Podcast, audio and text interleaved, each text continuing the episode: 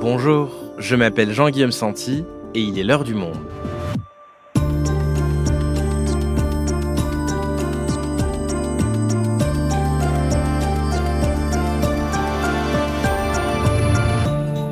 Aujourd'hui, retour sur le jour où la démocratie américaine a vacillé. Le 6 janvier 2021, des partisans de Donald Trump ont pris d'assaut le Capitole, siège du Congrès aux États-Unis. Ils ont fait tomber chacune des barrières de sécurité et pénétré dans l'enceinte du bâtiment pour tenter d'interrompre la certification de l'élection de Joe Biden comme nouveau président. Et durant ces longues heures de chaos retranchées dans la Maison Blanche, Donald Trump n'a quasiment pas donné signe de vie. Alors que s'est-il passé pendant ces trois heures? Pourquoi Trump n'est-il pas intervenu pour faire cesser les violences?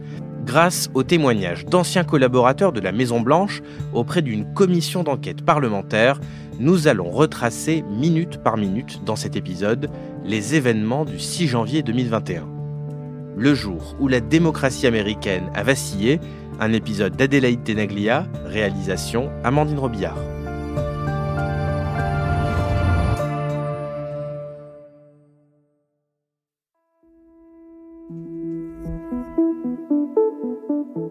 Nous sommes le 6 janvier 2021 à Washington, deux mois presque jour pour jour après l'élection présidentielle aux États-Unis qui a vu Joe Biden l'emporter sur le président sortant, Donald Trump. Ce jour-là, les élus du Congrès doivent se réunir pour certifier l'élection du nouveau président. Il s'agit d'une simple formalité protocolaire habituellement, puisque les résultats sont connus depuis bien longtemps. Mais cette fois, le candidat battu s'appelle Donald Trump et il refuse de reconnaître sa défaite. L'élection a été volée, clame-t-il dans ses discours et sur Twitter, et il dénonce une fraude électorale massive dont il n'apporte aucune preuve. La Cour suprême a déjà rejeté des recours du candidat malheureux déposés dans quatre États. Alors, ce 6 janvier, il ne reste plus qu'une option pour le président, empêcher la certification de l'élection. Mais le Parti républicain n'est pas prêt à le suivre dans cette voie périlleuse. Le vice-président Mike Pence entend conduire le processus comme la Constitution l'exige de lui. Seuls quelques parlementaires désirant draguer la base trumpiste entendent contester le processus au Congrès, insuffisant pour renverser une élection.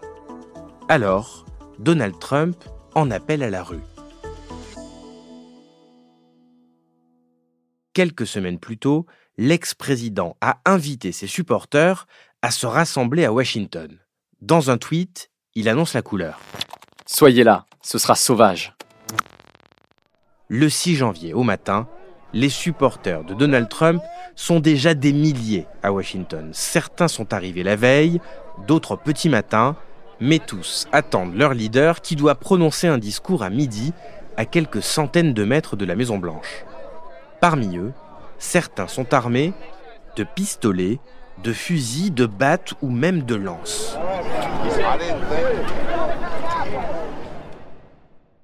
À 10 heures, Tony Ornato, l'adjoint du chef de cabinet du président, en informe Donald Trump. La réponse de ce dernier est déroutante. Il ne demande pas à renforcer les contrôles de sécurité pour accéder au parc de l'Ellipse. Au contraire, il demande à retirer les détecteurs de métaux. Cassidy Hutchinson, ancienne assistante du directeur de cabinet de Donald Trump, racontera la scène à la commission d'enquête. Nous étions sous le chapiteau derrière la scène et j'ai entendu une conversation dans laquelle le président disait Je m'en fous qu'ils aient des armes, ils ne sont pas là pour me faire de mal. Enlevez les détecteurs de métaux, laissez les gens rentrer, ils pourront aller au Capitole ensuite. Non loin de là, le long de Pennsylvania Avenue, d'autres supporters de Trump tournent le dos au parc de l'Ellipse. Ils n'assisteront pas au discours de Trump car ils sont déjà en marche vers le Capitole. La plupart d'entre eux sont membres des Proud Boys ou des Oath Keepers, des milices d'extrême droite pro-Trump. Ils arborent des vêtements paramilitaires au logo de leur milice et forment le symbole raciste White Power avec leurs doigts. Ils sont armés et clament que les rues sont à eux.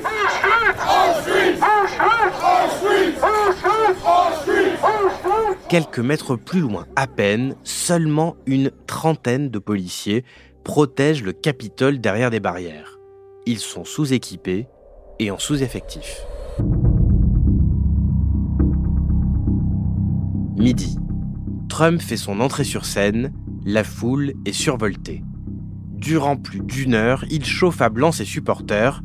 Élections volées, médias menteurs, démocrates corrompus, toutes les obsessions de l'ex-président y passent. Nous ne voulons pas voir notre victoire à l'élection volée par des démocrates d'extrême gauche et par les médias menteurs. Nous n'abandonnerons jamais, nous ne céderons jamais.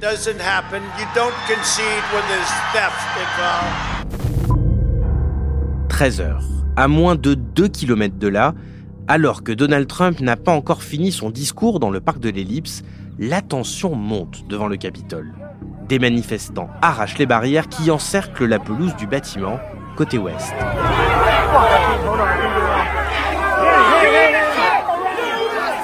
Ils se ruent vers le bâtiment et tentent de faire reculer les forces de l'ordre qui le protègent.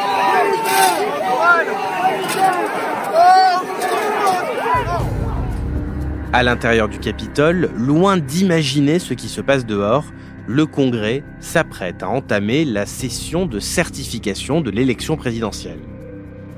À 13h10, Donald Trump achève son discours et dans une formule devenue tristement célèbre, il encourage ses supporters à marcher vers le Capitole.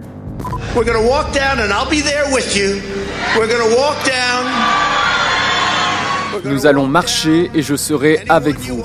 Nous allons marcher vers le Capitole.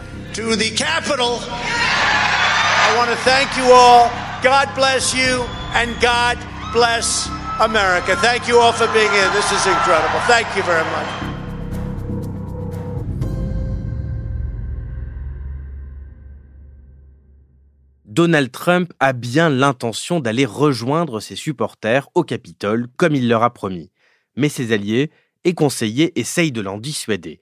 Dans la voiture qui le ramène à la Maison-Blanche, Donald Trump devient violent.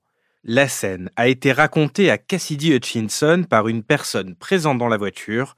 Elle la rapporte à la commission d'enquête. Le président a dit Je suis le putain de président, emmenez-moi au Capitole tout de suite. Ensuite, il s'est penché en avant pour attraper le volant. Le chauffeur a saisi son bras et lui a dit Monsieur, vous devez enlever votre main du volant. Nous rentrons à la Maison Blanche. Nous n'irons pas au Capitole.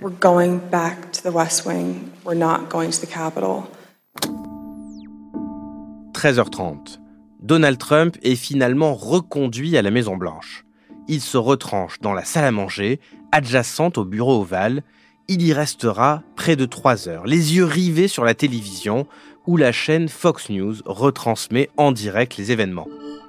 Trois heures durant lesquelles le président ne va pas réagir. Alors qu'en moins de 60 secondes, la durée qu'il faut pour rejoindre la salle de presse où une caméra est branchée en permanence, il pourrait calmer le jeu. Mais Donald Trump ne fait pas de déclaration publique. Il n'appelle pas les services de sécurité, il n'appelle pas le ministre de la Justice, il n'appelle pas la garde nationale. 13h45. La police ne parvient plus à contenir les supporters de Trump. Les manifestants renversent les barrières. Un flot d'émeutiers se rue dans les escaliers.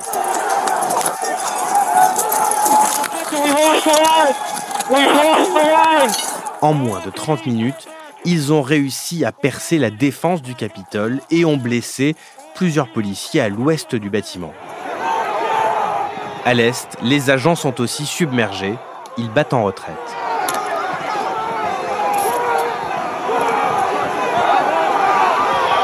Le Capitole est désormais encerclé d'émeutiers qui se rapprochent petit à petit du but, persuadés d'être dans leur bon droit pour empêcher une élection volée d'être validée. Donald Trump ne les contredit pas. Il tweet au même moment une vidéo du discours qu'il vient de prononcer. Pas un mot pour appeler au calme, pas un mot sur les barrières qui viennent d'être forcées, pas un mot pour les policiers blessés. À 14h, le bâtiment est verrouillé. Pour leur sécurité, les sénateurs sont contraints de reporter la certification de l'élection. Without objection, the chair declares the House in recess pursuant to clause 12B of Rule 1.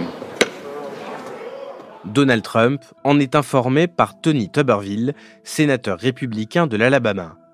Au même moment, Pat Cipollone, alors conseiller juridique de la Maison-Blanche, dit au chef de cabinet Mark Meadows que Trump doit intervenir. Il faut faire quelque chose ou il y aura des morts, demande-t-il, mais le président refuse toujours de réagir.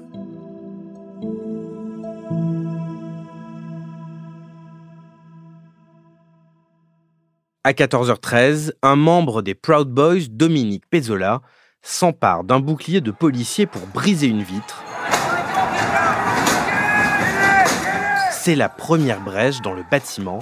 Le Capitole est envahi.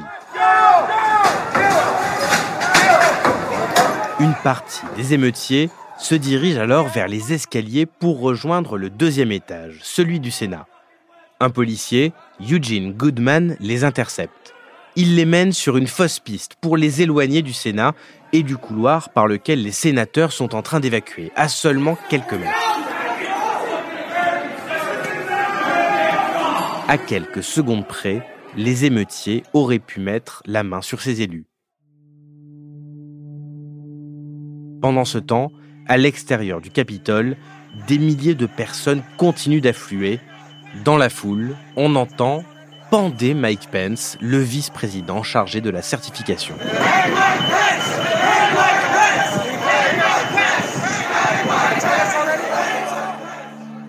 14h15.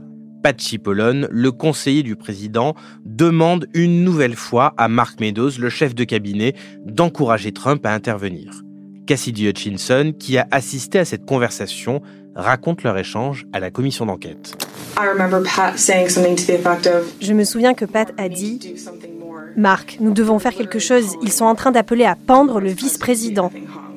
Marc a répondu Tu l'as entendu, Pat. Il pense que Mike le mérite. Pour lui, ils ne font rien de mal. À 14h24, alors que Mike Pence vient à peine d'être évacué vers un lieu sûr par les services secrets, Donald Trump publie un tweet qui accable son vice-président. Dans la foule, un assaillant lit le texte dans un mégaphone. Mike Pence n'a pas eu le courage de faire ce qui était nécessaire pour protéger notre pays et notre Constitution. Les États-Unis exigent la vérité.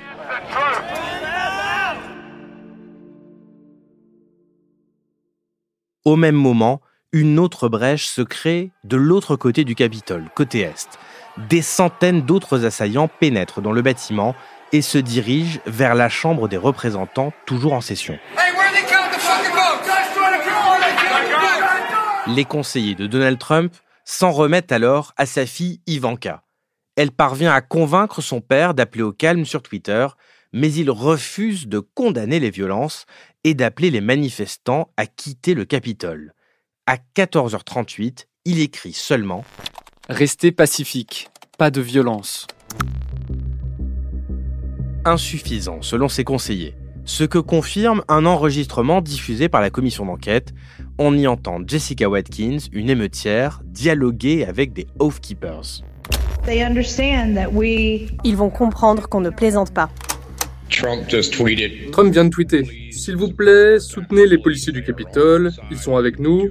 Ne leur faites pas de mal. D'accord, mais il n'a pas dit de rien faire aux élus du Congrès. Car il n'y a pas que Mike Pence qui est spécifiquement recherché par les émeutiers. Nancy Pelosi, la présidente démocrate de la Chambre des représentants, est également dans le viseur des supporters de Trump. Ils enfoncent les portes des bureaux et finissent par tomber sur le sien. Heureusement, l'élu n'y est pas. Un émeutier s'installe à son bureau, se fait photographier, pied sur la table. Devant son ordinateur, il laisse un mot Nous ne reculerons pas. C'est à ce moment-là seulement que la session de la Chambre des représentants est interrompue. La police fait évacuer les élus, mais à une quinzaine de mètres, derrière une porte vitrée, des supporters de Trump voient les représentants s'enfuir. il casse la porte vitrée et alors qu'une assaillante tente de passer par la brèche, un policier ouvre le feu. L'émeutière Ashley Babbitt s'effondre, elle décédera quelques heures plus tard à l'hôpital. À 15h, les assistants de Donald Trump lui ont proposé de faire une déclaration. Elle condamnait les violences et les actions illégales des émeutiers. Elle n'a jamais été diffusée.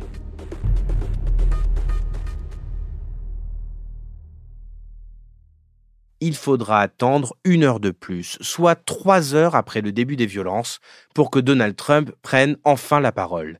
À 16h17, il tourne une vidéo dans laquelle il s'adresse directement à ses supporters. Mais une fois de plus, il n'écoute pas ses conseillers et ne lit pas le texte prévu. Le texte disait Je vous demande de quitter la région de la capitale maintenant et de rentrer chez vous de manière pacifique, Personne ne devrait utiliser la violence ou les menaces. Respectons nos institutions, comportons-nous mieux. À la place, il choisit de se présenter à nouveau comme la victime d'une élection volée et de dire Je connais votre douleur, c'était une élection frauduleuse, mais nous ne pouvons pas faire le jeu de ces gens. Nous devons avoir la paix. Alors rentrez chez vous, nous vous aimons, vous êtes extraordinaire. Dans la foulée, la maire de Washington déclenche un couvre-feu tandis que les forces de l'ordre continuent d'évacuer les émeutiers toujours sur place au Capitole. À 18h, Donald Trump tweet à nouveau un de ses derniers tweets avant la suspension de son compte par le réseau social qui va intervenir dans la nuit. Voilà ce qui arrive quand une victoire électorale est volée aussi honteusement à de grands patriotes qui ont été traités de manière injuste depuis si longtemps. Rentrez chez vous avec paix et amour. Souvenez-vous de cette journée pour toujours. En retournant dans ses appartements peu avant 18h30, Donald Trump lâchera simplement Mike Pence m'a laissé tomber. Le 45e président des États-Unis vient de manquer son coup d'État. Car à 3h32 du matin, après une reprise de la session par les parlementaires, la victoire de Joe Biden est confirmée.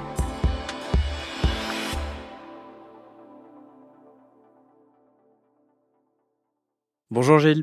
Bonjour Jean-Guillaume. Gilles, on vient de retracer minute par minute l'assaut du Capitole le 6 janvier 2021. Deux ans plus tard, la commission d'enquête parlementaire chargée de déterminer la responsabilité de Donald Trump dans ces événements a rendu le 21 décembre ses conclusions dans cette affaire. Alors qu'est-ce qui va se passer maintenant? Est-ce que Donald Trump peut être poursuivi par la justice? C'est tout à fait possible. En effet, la commission a retenu quatre motifs d'inculpation possibles. Le premier, c'est l'obstruction d'une procédure officielle, à savoir la certification des résultats de la présidentielle au Congrès après la victoire de Joe Biden. La seconde, c'est la conspiration contre les États-Unis, puisqu'il s'agit d'une forme de coup d'État. La troisième charge, c'est la conspiration en vue de produire de fausses déclarations, puisque Donald Trump avait milité pour que des listes alternatives de grands électeurs soient décidées, soient arrêtées dans les États pour voter éventuellement le jour venu.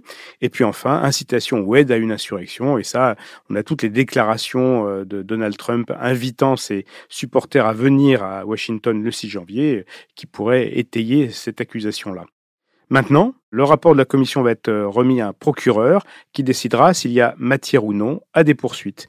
Et en l'occurrence, le département de la justice, par souci euh, d'impartialité, a décidé de nommer un procureur indépendant qui s'appelle Jack Smith. Et c'est lui qui va instruire euh, désormais ce dossier, auquel s'ajoute une autre affaire, celle des archives que Donald Trump avait conservées indûment avec lui après son départ de la Maison-Blanche. Donc sur le plan judiciaire, tous les scénarios sont encore possibles. Ça dépendra de la recommandation de Jack Smith donc au département de la justice américain. Mais politiquement, est-ce qu'on peut dire que cette commission d'enquête l'a affaibli, Donald Trump? En fait, il y a eu plusieurs phases. On se souvient que juste après euh, l'assaut contre le Capitole, Donald Trump avait euh, essuyé beaucoup de critiques, euh, certaines même virulentes de la part d'élus de, son propre parti. Et puis finalement, ces critiques s'étaient estompées, avaient disparu, puisque la direction républicaine et de nombreux cadres républicains avaient constaté que la base trumpiste, celle qui compte dans l'élection primaire, eh finalement restait derrière le, le président battu, restait fidèle à sa théorie d'une élection volé Et donc, pendant un certain temps, euh, finalement, le, Donald Trump a paru pouvoir passer entre les gouttes. En fait, ce qui a vraiment affaibli politiquement Donald Trump, eh bien, ce sont les résultats des midterms en novembre, puisque là, les républicains qui avaient beaucoup misé sur lui et sur les candidats euh, qu'il soutenait et qui continuaient de contester les résultats de la présidentielle de 2020 ont essuyé beaucoup de défaites. En gros, ça n'a pas marché. Et on arrive à un point où finalement le Parti républicain se rend compte que Donald Trump le fait perdre. Ça avait déjà été le cas en 2018 lorsqu'il avait perdu la Chambre des représentants. C'était à nouveau le cas en 2020 avec la perte de la Maison-Blanche et la perte du contrôle du Sénat. Et puis là, à nouveau, on se retrouve avec des résultats ambivalents, ambigus. C'est une déception au regard des attentes qui avaient été placées sur ces élections de mi-mandat traditionnellement favorable au parti qui n'occupe pas la Maison-Blanche. Oui, donc il y a beaucoup de choses qui s'accumulent sur Donald Trump et ça commence peut-être à faire un peu trop, les mauvais résultats aux élections, les affaires, ses déclarations de revenus aussi récemment.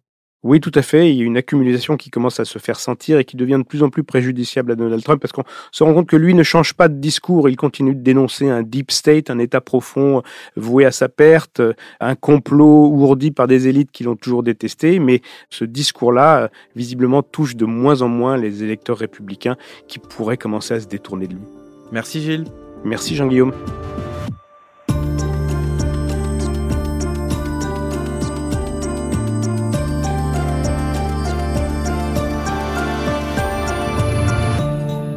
Si vous souhaitez en savoir plus sur le sujet, vous pouvez aller lire tous les articles consacrés au 6 janvier 2021 en allant sur la rubrique États-Unis sur notre site.